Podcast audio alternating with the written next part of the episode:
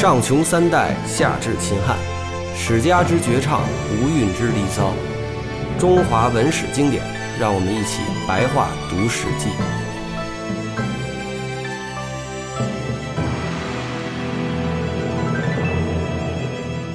好，那各位网友大家好，那我们这一期呢，继续是《史记》的卷三十五《管蔡世家》第五。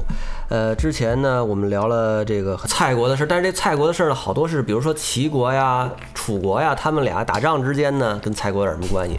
经常是捎带手的就把蔡国灭一遍，就是这种。但这一期呢，咱们在蔡国在整个春秋历史上被灭了两三遍哦啊，所以这些小国的命运就是很很惨的，就跟那些其实我一直特别好奇一件事儿，就是说他被灭啊，嗯，那就是说，呃，你的军队什么的都已经交出武装了，对啊，然后派别的变成别的国家的这个县啊，或者说城啊，怎么又复国呢？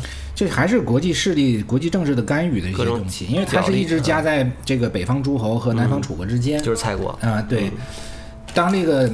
其实这个夹在两极之间的这些小国啊，嗯。实际上它，你比如说，你比这么举个例子啊，你比如说美国把古巴灭了，嗯，那苏联肯定会极力的去干预这个古巴这个事情啊，在某某些最后妥协情况下，可能美国又被迫的又又把古巴又又复国啊，或者说他他现在就干脆不敢灭这个伊拉克等等，也就是说这小国自身是没有办法去复国的，在这个楚国这个内外交困，然后外对立的那个大大国又开始对他对他怎么样的时候，他为了拉拢这个国家的民心呐。他就给他复国，复国之后好处就是说呢，他有了外围的安全，这个小国可以当他北方屏障，这些人小国可以帮，就是跟他好，听他的，比他去控制这个小国，直接去派官员，这小国天天想着又想复国，呃，对边境的安全也许还更好。所以其实就是说，后来苏秦说过这么一句话，叫“齐秦不和，天下无忧”，就是齐是东方大国，秦是西方大国，就在两极之间啊，两极对峙啊，对中间小国是非常有利的形势，这个小国就不会被灭，灭了也也会复国。但是你到了秦独大的时候，就再也没说灭了谁再复谁了啊。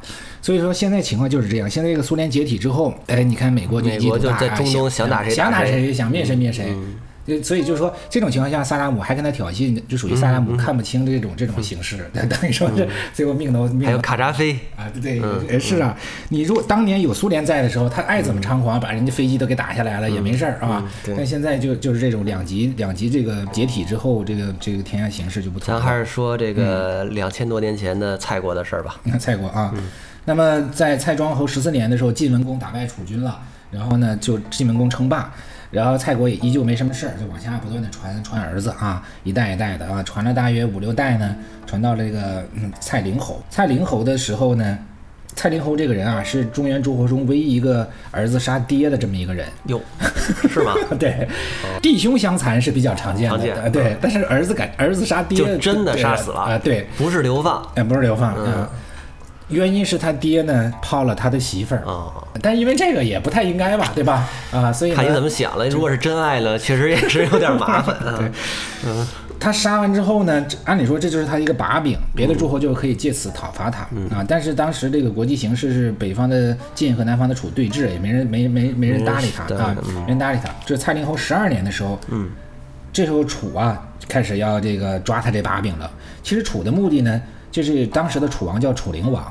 这个人是好大喜功，这时候啊，晋楚啊，南北啊，已经进入了对峙的尾声，已经有一百年了，就谁也打不过谁了，谁也打不过谁呢？他们就已经罢兵了，叫南北弭兵，就不再打仗了。不再打仗了之后呢，呃，就各安各安其事就好了。但是这时候这个楚灵王呢，还又有雄心，他继位之后吧，老想是这个。把晋给臣服掉啊，就是说自己成为全球霸主啊。那么这样的话，他想扩张，扩张往北呢，就就应该把蔡国吃进去啊，吃到肚子里去。那那他打蔡国的理由是什么呢？就是你蔡灵侯居然杀杀你爸爸，对吧？反正就随便找个由头吧。对，就是你你你这种这种吊民伐罪吧啊。于是呢，他十二年的时候，他就叫蔡灵侯过来开会。到这个楚国北部的申县，就现在河南南阳啊那一带，古代叫申啊，到申县开会。这本来也是诸侯，但是他被这个楚灭掉之后，成为他的县。开会，这蔡灵侯也知道去了没好事儿，就于是呢就去了。去了之后呢，被灌醉了之后呢，当场这个刺客跳出来把他杀了。他的七十个保镖吧，全都给杀，全也全也被杀了啊。杀完之后呢，楚灵王就派自己的武帝呢叫戚吉。啊，就是辛弃疾那个名字啊，但他不姓辛了，呃，派弃疾呢去去这个讨伐讨伐蔡国啊，因为这时候蔡国已经群龙无首了，所以呢，蔡国抵抗了几个月，然后就被灭掉了。其实他在抵抗的时候呢，晋国还是可以来救他的。蔡国如果被楚国占领，对晋国不是什么好事儿啊。但是这时候晋国就像我说的，晋楚争霸一百年啊，双方都变得很没落，内部的国君都很混乱，啊，都不思进取，所以这这个晋国的国君也不思进取啊，所以呢，眼瞅着蔡国被灭了，也没人干预，于是呢，蔡国就变成了楚国的一个县。然后楚灵王派自己的这个武帝弃疾啊，当这个县的县长，叫蔡公。嗯，当时这个楚国人管县长叫公。你看那个刘邦不是叫沛公吗？沛县县长叫沛公啊。过了三年以后呢，这个弃疾啊，他作为这个蔡蔡县的县长啊，他就开始有了野心了，然后找了个机会呢。就篡位，把他哥哥楚灵王给杀了。他借助的是什么力量呢？就是楚灵王除了灭掉了这个蔡国，还灭掉了陈国。就当当年蔡侯娶的那个西归呀，就是陈国的宫女。陈国在蔡国往北一点，就是这个河南的呃这个商丘那一带，商丘附近的这个河南淮阳，把陈也灭了。他想往北北进嘛，跟晋国抢地盘儿。同时呢，他还东进，跟吴国抢地盘儿。那时候吴国已经在晋国的挑唆下强盛起来了。嗯，呃，是这个寿梦的几个儿子一次当班儿，所以他这种老是往外穷兵黩武的打仗呢，导致老百姓对他都很怕，就生怕他老打仗。他当时还祭祀了一遍，说我能不能当全球霸主啊？然后祭祀回答说是不能啊。然后他就把那个乌龟骨壳啊就给凿碎了，然后就骂说：“我才不怕老天爷呢！”对吧？这老百姓听说这事儿都吓得要命，说这个人这这这这疯了，非要打仗。这打仗呢，因为楚国地盘越大呀，这打仗的这个成本就越高是啊。所以这老百姓都唯恐他呀，都希望他下台，别别再领着我们打仗去了。同时呢，他这个陈蔡这些被他灭掉的国家呢，当然也希望复国。嗯，这个吴呢就在疯狂的从东面进攻，呃，这个楚灵王呢就带着兵到去打吴国去了。嗯，他一走。然后这个蔡刚才说这蔡县县长戚吉啊，就带着一些想复国的这些蔡国分子，还有陈国的人啊，然后趁着老百姓对蔡对对楚灵王穷兵黩武呢有怨言，就突然袭击这个楚国国都郢城，然后一下把楚灵王太子杀了。楚灵王还在前线呢，就他的士兵也全跑了，说一下子楚灵王的结局就是。跑跑在乱山之中啊，吃的都没有了。嗯，最后呢，被一个以前的大臣接到家里边，然后呢，第二天啊，他万念俱精神崩溃，自己呃上吊死了。那么这个契吉呢，就是趁趁机啊，就是袭击郢城，当了大王，也就是所谓的楚平王。楚平王这人之有名，就是因为伍子胥就开始跟他有关了。就楚平王把伍子胥的爹都给杀了。后来伍子胥就报复他啊，伍子胥报复他的办法也很简单，就是跑到吴国去啊，借吴国的力量去打楚国，所以他也属于就现现代人讲来讲属于汉奸那种模式。但是在汉朝，伍子胥是被当做大丈夫的，大家都很敬佩他，就是他能够报仇，能够到这个。那后来伍子胥那个就报仇成功了，鞭尸的那个，哎，就鞭的就是这楚这这楚平王啊，也就是叫气急的这一位，原来是县长，这是他的这个发家史啊，也是很不容易的。发家史原来藏在这个管蔡世家里啊。呃，在楚的世家里也会有到一些，而且还有还有更多更丰富的，到时候再再说了啊。然后这个楚平王当了大王以后呢，就给蔡国复国了。嗯，这种复国当然就是为了收买人心，因为我刚上台嘛，总得有人给我撑腰，总得有些外援，总得有些诸侯或者什么就是喜欢我、认同我。所以他把陈国、蔡国都复国了，就把那个原来那个蔡呃蔡景侯的那个被杀死的那个蔡灵侯啊，找了一个蔡灵侯的另外的一个弟弟啊。呃，立为了蔡国国君，然后就叫蔡平侯啊，然后蔡平侯传到蔡道侯啊，蔡道侯就是禅侯啊，又平侯，一直这样传了四五代，嗯，到了蔡昭侯啊，这时候呢，楚国呢。已经是楚楚平王的儿子楚昭王了啊！这个时候呢，蔡国作为因为蔡国曾经被楚国灭了，又被复国，他显然就是做楚国的附庸了。嗯，那么这个蔡昭侯呢，就带着两件美裘啊去朝拜美裘呢？呃，这个朝拜楚昭王，这裘就是皮裘大衣的那个东西啊，高级的这个皮裘啊。他们南方人怎么能用得上皮裘皮大衣呢？首先是这个尊贵的身份的象征，就尊贵的身份象征。再有呢，应该也穿，就是当时那个楚灵王啊，我不是说他。去穷民黩武去打吴国去嘛，当时史书上对他描写描写的很细，他在前线上就穿的是一个裘皮裘，而且还带着翠鸟的那个毛巾啊，就是就当时而且天降大雪，天降大雪，就是在在就是他在安徽那个地区啊，天降大雪，天降大雪，所以就是说还是看来就是南方没暖气，还是用得着的冬冬季的时候。张老师的记性太好了，这都能记得住，真穿什么打仗穿什么都记着。因为我这些年无聊啊，我就是把那个我自己第第一遍我写那个所谓青铜时代的恐龙战争，就是讲这个春秋战国的历史。后来没事儿干呢，我我就写完一遍之后吧，又把《史记》又白话写了一遍。所以说这些故事都反复看过好几遍。嗯，因为是这样，你曾经写过它就不就太会忘了记得熟对，嗯不太如果看过一遍，肯定对对对对不不会那么容易。其实我现在记忆力特别差，所以今天就忘了那。但是写过的东西就都记得清楚。嗯嗯写过的会好一点。嗯，然后他带着两个皮球呢，他自己穿一件，嗯然后献给了楚昭王一件。这楚昭王还是十四岁的小孩儿嗯啊。然后呢，这时候呢，楚国的令尹呢叫囊瓦，他也属于是贵族。贵族的意思就是说他是以前某一任楚王的子侄嗯啊。这个囊瓦是个大贪官，然后他他他也觉得这皮球好。他就跟蔡昭侯要，蔡昭侯呢说我就剩我自己穿这件儿了嗯啊，那件儿给你们的国王啊啊就不给，这个楚国令尹呢很霸道，就把这个蔡昭侯给扣押在楚国，一扣就扣了三年。这肯定也是说两边有点各自有点尊严，是吧？我我这下不来台，其实为一件大皮大衣不至于。呃，你说的是他，他嗯就是这是这倔嘛，就是嗯就是倔，简单说就是倔啊，他不是说吝吝惜这个东西。你想我三年自由不要，还是这个东西啊？就是有一些贵族的那什么，虽然是附庸诸侯吧。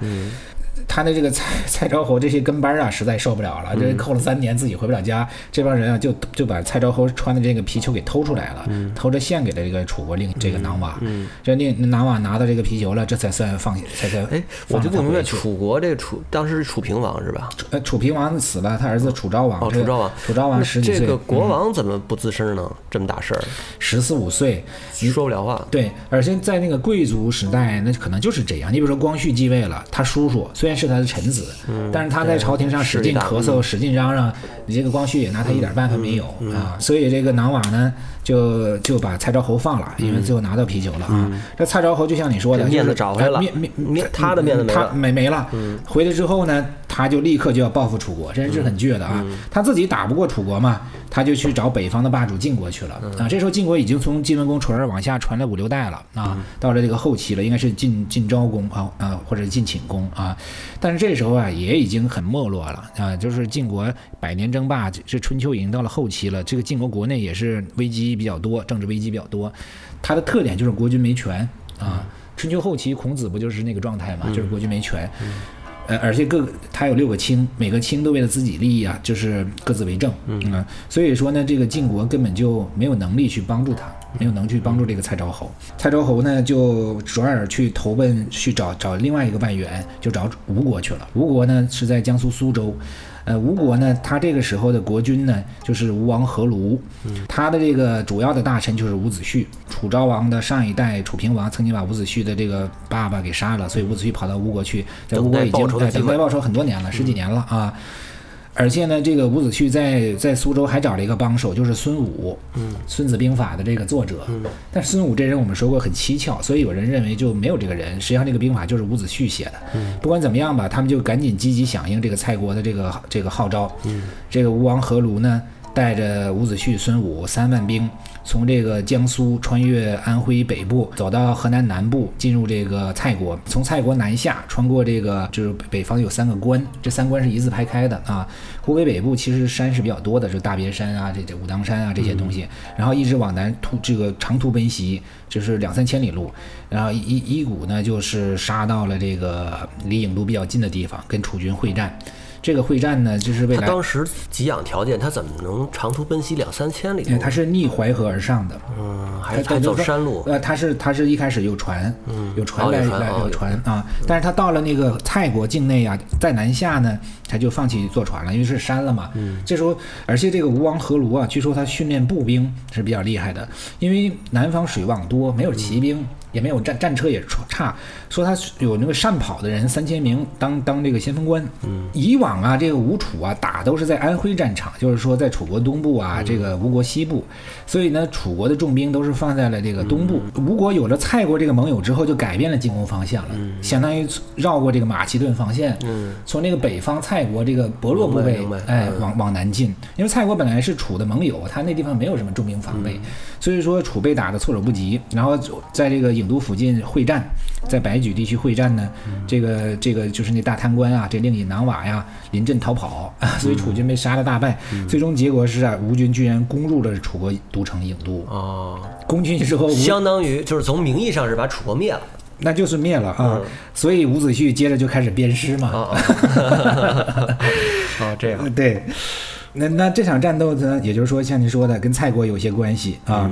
这里面说的就是说，这个蔡昭和和吴王阖庐一起带兵呢，攻入了这个郢都了。呃，他们怎么退兵呢？他们当然不想退了，所以京戏上不是有长有一段知名的嘛，就叫哭秦庭。嗯，秦是秦国的意思。这个伍子胥啊，还有个好朋友叫叫申包胥，嗯这人呢就跟他就是正好志向相反，硬的程度是一样的。嗯。他说：“你非要把我们楚国给亡了，我我非要把楚国给救了啊！”于是他就跑到秦国去，去哭哭了七天七夜，哭来的秦国大兵。所以他们那时候写蒋介石的这个书里面就讲到，说蒋介石后来不行的时候，派他媳妇儿就是宋美龄啊，跑到美国去做《秦庭之哭》，呃，就是求美元嘛，这是这种意思。嗯，那当时秦国的这个老大是谁呢？秦的那时候是秦哀公。我们说过了，秦啊是到了战这这时候还是春秋中后后期，秦还不强，不强。实际上他这个即便是派来兵，也未必就能打得过。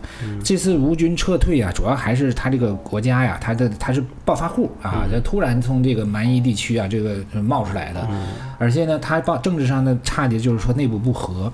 这个大官啊，这个吴王阖庐啊，是以前杀了吴王僚继位的，在伍子胥和专诸这个专诸刺王僚嘛帮助下，所以别人也效法。这个吴王阖庐的弟弟呢，又想杀他，所以这俩在楚国就打起来了。表现为呢，他弟弟吴王阖庐啊，他弟弟就偷着跑回吴国自立去了。嗯，也就是说，他们刚有得了胜利成果之后，内部发生巨大分裂啊，这是他们一个失败的主要原因。嗯，所以秦兵一来就散了。呃，秦兵一来打了几仗，打了几仗之后呢，呃，败多胜少，然后就干脆啊就散了。所以伍子胥呢，等于说，呃，功败垂成吧。那么孙武的话，应该也参与了这这场这个战斗。呃，我在这插一句啊，可能这个问题有点无聊，嗯，但是我觉得可能很多人都有这个有过这个想法，嗯，就是“孙子”这个词是什么时候变成 grandson 的意思了？在中文里，这本来《孙子兵法》是一个一点歧义都在古文里肯定是一点歧义都没有的一个说法，对吧？我觉得应该也挺早的吧，因为你这个词儿呃本意就是孙子的意思，应该呃有汉字以后就应该是这样的，就是有孙姓的时候啊，对，有有有孙姓的时候也是这样，对，是吧？对呀，但是说那个人是他的孙，但不一定叫孙子，是吧？那么子是子是尊敬的称呼，所以说就是说。这个“孙”这个东西被叫做“孙子”，这是估计可能口头话是可能是，比如说北方的少数民族的那个口语之类的，是吧？呃，儿子，这汉朝的时候已经“儿子”这说法是肯定有的了。哦，汉朝时候有“儿子”这个说，这俩字是放在一起的。对呀，儿子应该有。哦，那这孙子估计也应该不是，不是少数民族的，应该也是汉人的。是吧？他儿是有，然后那个儿儿子啊，其实他原他是个同义副词，儿呢是实际上是应该是既指男又指女吧，子呢就应该专专指男，所以说等于说等于说是自己下一辈的这个男的，这我这我就不太专业。但是不管怎么说，这个孙先生兵法那只能叫孙子兵法，你没法叫别的。所以至少汉朝的孙子应该还不是那种那种称呼。我这也有点无聊，您接着说，您接着说。哎，这个我以后再研究研究啊。所以蔡国呢，趁着这个机会呢，就又把自己国家也算是保住了，并且他报了这个被勒索那个皮大衣的这这个仇了。哎，一件皮大衣引发的血案，对对，是把楚国亡国了。你说这事闹的。对，然后这个楚昭侯二十六年的时候，孔子也来了。不是这个秦军来了，等于帮着楚国复国了。哎，然后秦军就回去了。啊，所以这是侠客呀，这是。呃呃，其实不取，帮您复国又走了。因为这些到底肯定是要拿些很多好处的，但是史料上就没有记载。在其他小国啊，就春秋更详细记载中，曾经有为了这个国与国啊这种战利品啊，或者是这种贿赂，他那种贿赂啊发生争议的事儿，这显然就是哪怕打一个小仗，你也要给他这种贿赂。你所以就算礼品吧。啊，对他他肯定是楚国的一些宝贝都得给拉过去，都得给送过去，并且两国呀互相结亲。实际上，这个楚和秦啊打那个之后，他俩都是跟晋国作对的，他俩就开始长期的这个联盟。后来到了战国时代，楚怀王被那个秦国骗，之所以相信张仪的那些谎言，因为楚和秦历史关系一直不错，嗯嗯，所以才会相信。那比较相信他俩，楚跟中原诸侯啊都是长期打仗嘛。对，一个西夷，一个南蛮嘛。对，所以他俩比较说得来啊。所以呢，他他。别人也不愿意跟他好啊！你比如说说齐国，为什么他拆散齐楚关系，一拆就拆掉了？因为齐和楚没什么好关系，历史上就是齐文公、呃齐桓公之类的。就是秦呢，呃，跟他就是俩一对难兄难弟。但是后来秦强大了嘛，你你这个他他形势也变了。但是楚怀怀王还是相信他，最后跑到秦国去就被扣押了嘛。嗯，到了蔡昭侯二十六年的时候呢，孔子就跑到蔡国来了。孔子这时候是下岗之后周游列国，正在这个时候呢，这个楚楚国就来报复蔡国。哦，孔子在的时候，楚国恰好来报复。哎，对，呃，那是让孔子赶上了。赶赶上了啊！很不幸的是啊，楚昭王啊带着楚军呢过来报复蔡国哈。呃，在军队上面待了几个月啊，他就病死在军中了。病在军中，楚军也就撤退了啊，并且这个时候呢，吴国人又派兵来救这个蔡国啊，因为吴国吴蔡不是盟友嘛。呃，这个时候呢，呃，孔子啊也就在蔡国这一带晃悠，他也没参与没参与什么事儿。但是呢，这个吴国人啊，觉得这个蔡国离楚国比较近，将来迟早还是会受到威胁。